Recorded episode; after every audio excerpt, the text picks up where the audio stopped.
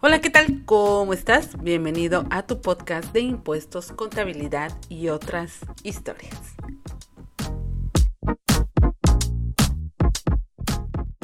En esta ocasión vamos con un tema de super actualidad porque te voy a dar algunas recomendaciones para un cierre del ejercicio 2023. Mi nombre es Yasmin García de Cuadra Solutions. Gracias por estar aquí y sin más, comenzamos. Y hablando de estos límites, pues son algunas recomendaciones del cierre. Principalmente esto, revisar los límites que tenemos diversos eh, tenemos este, desde luego, de los 3.5 millones de pesos del reciclo. Pues bueno, si caí eh, en este supuesto de, pasar, de exceder el límite, entonces 2024 no podré estar en reciclo. Si no me ha cambiado la autoridad, pues lo, adecuado, lo ideal es que yo mismo me cambie. Bueno, los contribuyentes hagan el cambio y que puedan tener sus acuses, sus registros, todo en orden, saber a partir de cuándo tener todas estas eh, consideraciones. Ahora, ¿qué otro límite es, eh, gracias, gracias a ti, qué otro límite es también recomendable revisar? Desde luego, el de los dos millones de pesos del el RIF. Todavía, ¿se acuerdan? Todavía hay oportunidad. O sea, yo tengo algunos algunos casos en donde se dieron de alta en el 2020, por ejemplo, en RIF. Entonces todavía tiene uh, una gran vida por delante, ¿no? Eh, a menos que cambie algo que no creo, no creo ya que vaya a cambiar algo, pero pues todavía les quedan unos años de beneficio, ya también será, yo tengo dos clientes, yo tengo dos clientes que siguen en RIF, en el 2000, pues, para 2022 hicimos el análisis de si convenía o no. Ellos, o sea, no, no nos convino, se siguieron quedando en RIF. Para 2023 volvimos a hacer el análisis. Eh, eran tres, perdón. Volvimos a hacer el análisis. Uno de ellos sí se mudó, lo mudamos, lo cambiamos a Recico y los otros dos siguen en RIF. Entonces, pues bueno, ya haremos el análisis otra vez. Pero este, eso, hay que, hay que revisar, hay que revisar todo y como siempre yo les digo, pues decirle al cliente todo. Estas son tus nuevas obligaciones, vas a perder estos beneficios, eh, sobre todo pues quienes son de ventas público en general, digamos que les conviene eh, más seguir en Tenemos el otro límite también que sugiero eh, revisarlo, el de los 4 millones de pesos para actividad empresarial y profesional para plataformas tecnológicas y para arrendamiento. ¿Por qué es importante?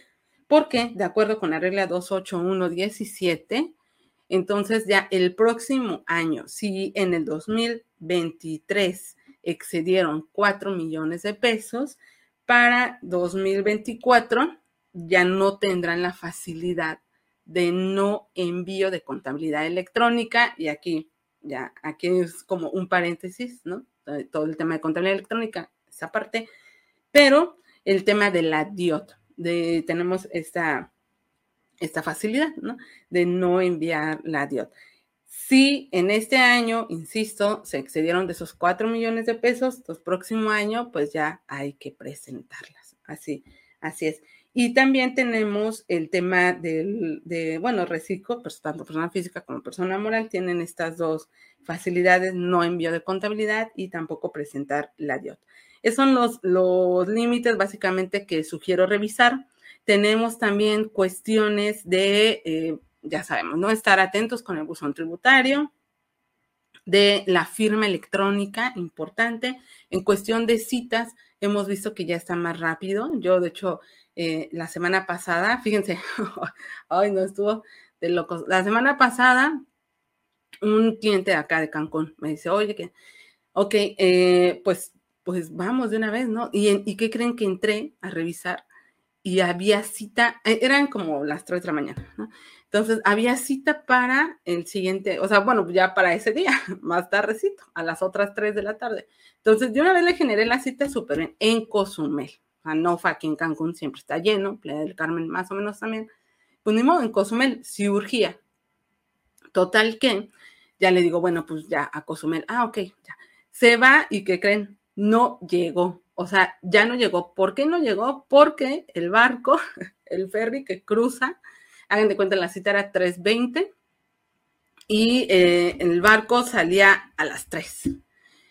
O sea, hace como 45 minutos el trayecto de Playa del Carmen a Cozumel y luego, eh, pues ya en Cozumel, pues pónganle ustedes que está, no sé, 10 minutos o 5, pero pues ya no llega, desde luego, ya no llega. Entonces ya me habla y me dice, no llegué, digo, ay, Dios mío santo.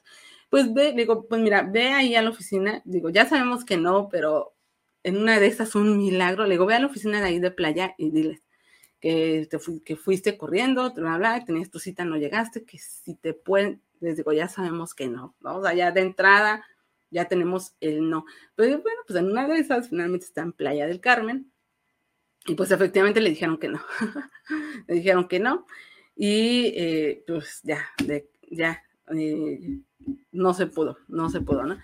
Entonces, pues bueno, ya el otro día eh, le digo, pues bueno, ¿se acuerdan de lo que yo les he platicado? Que en la Canaco, de aquí, la Cámara Nacional de Comercio, está ahí un módulo del SAT donde están en las altas, sin citas, altas, RFC, eh, renovación de firma electrónica y trámite de firma electrónica sin cita, nada más irse a formar ahí en la madrugada. Entonces le digo, pues mira, vete a la Canaco y este, pues ahí te formas, ¿no? Total, sí se fue como a las 6 de la mañana y ahí estuvo un rato, no había nada, eh, se regresó, volvió a regresar, le dijeron que ya no estaban los del SAT, que hacía como, no sé, unos, eh, como unas semanas, unas cinco semanas creo, que ya no estaban. Entonces, bueno, y ahora, pues que creen que entra el sistema de citas y que otra vez para ese mismo día en Cozumel, eh, otra vez creo que era ya mm, a las 3 o 3.40, no sé, el caso es que pues córrele, o sea, eran como las 11 de la mañana, pues córrele a Cozumel y ya fue, y, o sea, ese mismo día, ¿no? Qué suerte Ah, porque ya me acordé.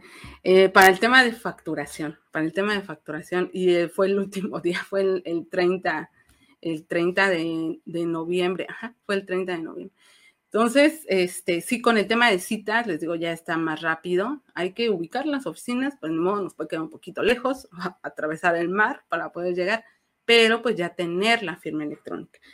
Eh, ¿Qué otra cuestión? Ya sabemos, tema de CFDIs, hay que estar revisando constantemente, revisar detalles que, como por ejemplo, que si estoy pagando un arrendamiento, la retención, que, que sea por arrendamiento, que sí sea el régimen fiscal del emisor por el tema de arrendamiento y que yo pague las retenciones como arrendamiento. Luego se complica cuando dicen, eh, es que el régimen fiscal del emisor dice actividad profesional, ¿no? Y no me di cuenta y pagué las retenciones como actividad profesional, como honorarios. Bueno, pues ahí ya tenemos una complicación, hay que estar viendo qué hacemos, no, no tenemos la compensación eh, universal como antes, entonces, ¿qué hay que hacer? Pues solicitar este tema del pago de lo indebido y pues se hace toda, todo se complica por detalles, pequeños detalles de, las retenciones.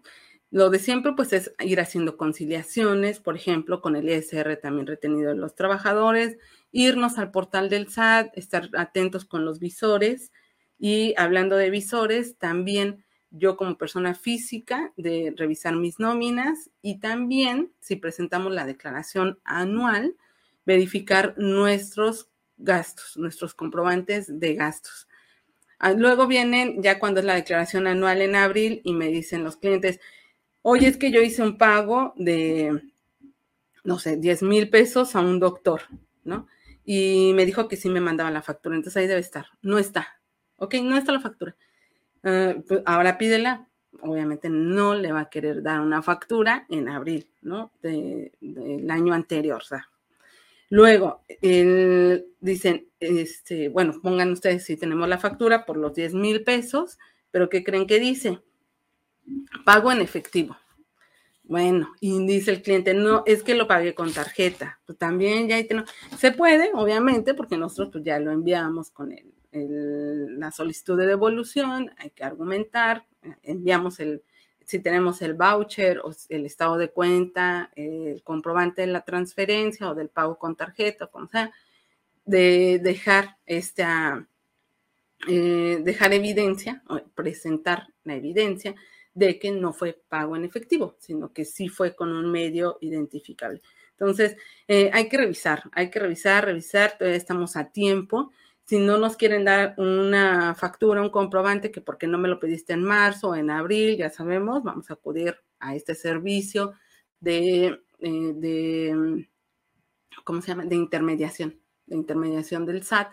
Y a veces basta nada más con decirles, ¿eh? O sea, a mí me ha tocado que, ah, no, no te voy a dar tu factura por no sé qué. Ah, no, ok, bueno, entonces no sé qué le vas a decir a tu jefe cuando llegue una notificación del SAT, obviamente, obviamente así, ¿no?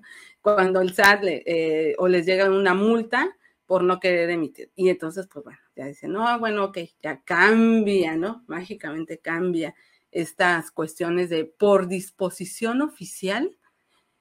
Eh, no se emiten facturas si no es al momento, por ejemplo, ¿no? O sea, ya sabemos, son prácticas indebidas. Y ya de último, de último, de último, cuestiones con eh, prevención de lavado de dinero. Fíjense, qué importante, qué importante es estar atentos al cumplimiento de estas obligaciones.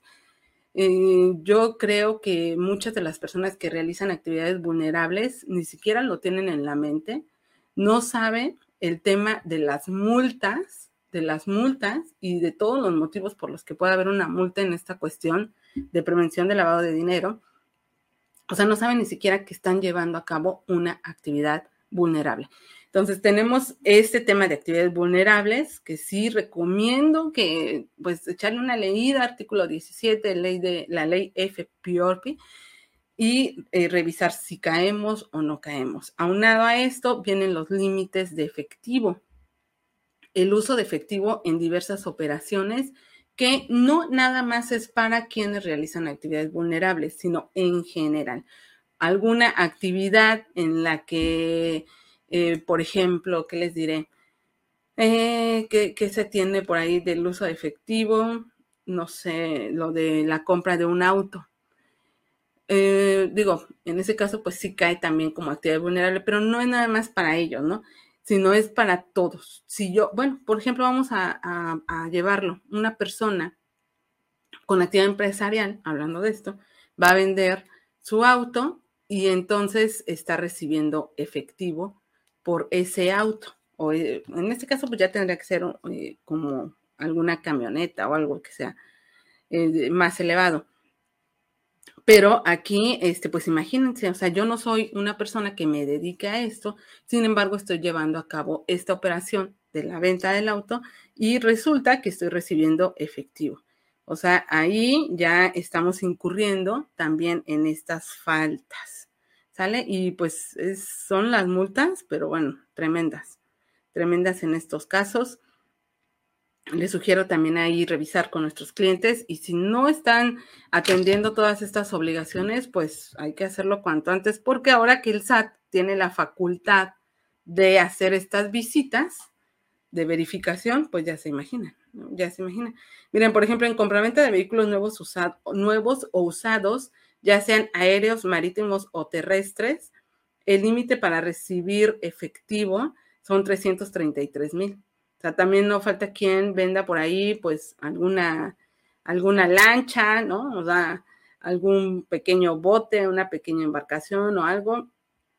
Y pues estar atentos porque son 333 mil pesos. Si tenemos en la consideración de que un, pequeño bote está en más de un millón, dos millones de pesos, si lo quieren pagar en efectivo, pues ojo aquí con el tema de las multas y pues sería todo, sería todo por esta intervención, ya que también ya me excedí un poquitito. Ya nada más les dejo la atenta invitación al club de coaching para contadores. Ya dijimos que no es un club en el que solamente vamos a ver contabilidad, no, sino que vamos más allá de esta, de nuestra labor diaria, con temas de tecnología, digitalización. Por cierto, ayer estuve con este, una, una chica que, me estuvo platicando mucho de tema digital, entonces eh, hay muchos temas bien interesantes. Eh, temas técnicos, desde luego, ética y responsabilidad, liderazgo y gestión de equipos, resolución de conflictos y negociación, súper útil, por ahí tema con clientes, tema con trabajadores, tema con autoridades inclusive. Y desde luego, enero 2024, en breve abrimos el grupo de WhatsApp para que les pueda ir compartiendo eh, pues algunos temitas, ¿no? Que ya ahí yo ya tengo todo listo, tengo ya todo las 30, em, 30 sesiones, tengo material para 30 sesiones que, bueno, les vaya compartiendo, ¿no? Hay lecturas, son lecturas, son este grupo de WhatsApp, tenemos sesiones de retroalimentación, desde luego invitados, y ya sabemos que las sesiones ahí se quedan grabadas para la eternidad, para la eternidad, cuando gusten ustedes revisarlo. Es un año, es una terapia, exacto, terapia grupal, es todo un año y es un plan estructurado, ¿sí? Estructurado donde vamos a ver todas estas cuestiones. Y pues bueno, sería todo por eh, este, esta sesión, la última del año, así es que les deseo felices fiestas para cada uno de ustedes aquí presentes, para todos los que han seguido este año y los anteriores, siguiéndome también por redes sociales, pues les deseo lo mejor para estas fiestas, estas navidades y reciban un abrazo, reciban un abrazo, este, así cada uno un abrazo virtual lleno de agradecimiento, lleno de mis mejores deseos para todos ustedes. Muchas bendiciones y mucho éxito, prosperidad, ya sabemos, ¿no? De todas formas, seguimos en contacto estos, estos días del año y pues sí, felicidades, muchas felicidades a todos. Gracias, gracias, gracias por siempre estar aquí presentes. Gracias por estar aquí. Comparte este episodio si te fue de utilidad. Y te invito a que estés pendiente del siguiente episodio. Hasta pronto.